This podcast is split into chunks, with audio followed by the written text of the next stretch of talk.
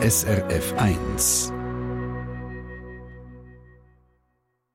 Schneiden. SRF 1 Ratgeber Garten. Jetzt, also Mitte Februar bis spätestens Anfang März, ist ein zünftiger Rebenschnitt angesagt. Und mit zünftig meine ich zünftig, damit so eine Rebe wunschgemäß kommt, haut man wirklich recht etwas ab, sagt unsere Gartenfachfrau Silvia Meister.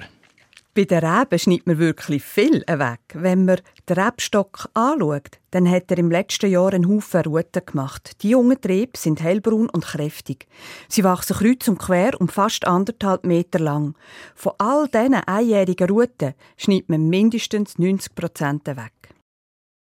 Ja, 90 Prozent, das ist doch wirklich ein großer Teil. Und ein Rebstock vertreibt das wirklich, wenn man Jahr für Jahr dermaßen viel abzwackt? Ja, der Rebstock braucht wirklich einen kräftigen Schnitt, um vital und wüchsig zu bleiben. Es gibt hier eine schöne Geschichte dazu. Im ersten Jahrhundert hat in Griechenland der Pausanius gelebt. Er ist weit umgereist und hat darüber geschrieben, was er so beobachtet hat. Er hat zum Beispiel Esel gesehen, wo im Winter die jungen Ruten an den Rebenstöcken abgefressen haben. Und ausgerechnet die abgefressenen Reben haben dann die schönsten und besten Trauben getragen.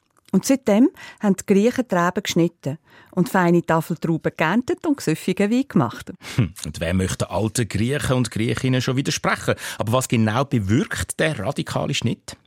Der Rebstock ist eine Kletterpflanze. Seine natürliche Art zu leben ist es, möglichst schnell einen Baum drauf zu klettern und über die Baumkrone auszuwachsen. Dort oben finden nämlich seine Triebe Sonne, Licht und Wärme.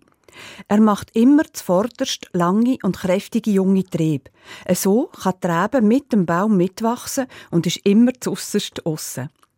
Wenn man nichts oder nur wenig wird schneiden, dann kalt die Rebe unten aus. Das heisst, dort hat es dann keine junge Triebe mehr und die Trauben wären nur noch zuoberst.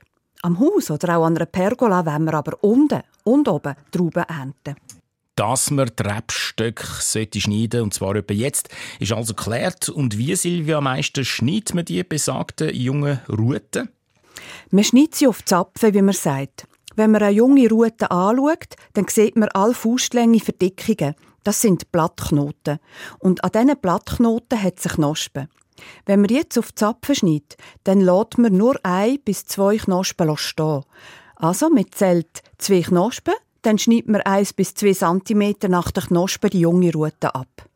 Also, ein guter Zentimeter nach der zweiten Knospe abhauen. So einfach geht ein Rebenschnitt. Macht man das wirklich mit allen jungen Trieben so? Ja, die vorderste Rute schaut man dann schon genauer an. Wenn man die Reben noch weiter möchte ziehen wenn sie also am Haus weiter auf wachsen oder bei der Pergola weiter drüber, dann lässt man die vordersten Ruten länger stehen. So circa fünf, sechs Knospen. Und bindet dann die junge Rute an. So, dass sie in die richtige Richtung weiter wächst. Alle anderen schneidet man wirklich zurück auf die Zapfen. Anfangs letztes Jahr bei der eintopften und rasch wachsenden Rebe auf unserem Balkon ist mir aufgefallen, dass es bei den Schnittstellen manchmal ein bisschen tropft hat. Warum? Ja, wenn es schneller Frühling geworden ist, als man denkt, dann ist genügend Wärme da, dass der Saftstrom aus den Wurzeln in die Höhe steigt. Und wenn man in dieser Zeit schnitzt, dann tropft für ein, zwei Tage Pflanzensaft aus der Schnittstelle. Das schadet im Rebstock nicht. Im Gegenteil. Man nimmt sogar an, dass der Saftstrom auch Bildsporen, die in den Leitungsbahnen innen hocken, könnte rausspülen. Und dann gibt es auch, dass Vögel, echte Vögel und die ersten Sommervögel, checken, dass es hier etwas Feines zu schlecken gibt. Der Saftstrom ist nämlich süß, weil er Zucker enthält. Und dann kann es geben, dass Kohlmeisen und Blaumeisen den Saft trinken. Und der Admiral, der schöne schwarz-rote Sommervogel, kommt auch und töpfelt mit seinem langen Rüssel an der Schnittstelle, wo der Pflanzensaft rauströpfelt. Dank dem tüchtigen Schnitt zuerst also ein feiner Tropfen für die Insekten und später dann, nach der Traubenlese, ein feiner Tropfen für die Menschen. Silvia Meister über den richtigen Rebenschnitt, wo jetzt öppen angesagt ist. Finden Sie alles zum gemütlich Nachlesen unter srf1.ch und Ratgeber. SRF 1 Ratgeber Garten Eine Sendung von SRF 1. Mehr Informationen und Podcasts auf srf1.ch.